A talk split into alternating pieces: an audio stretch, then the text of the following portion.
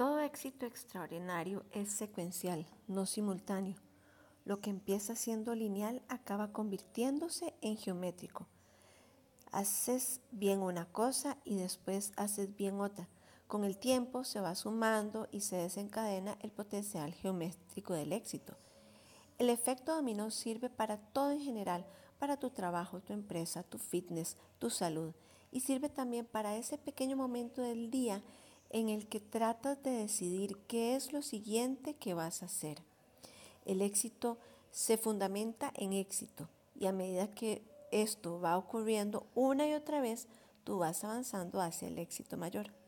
Cuando vemos a alguien que tiene muchos conocimientos es porque ha ido adquiriendo a lo largo del tiempo.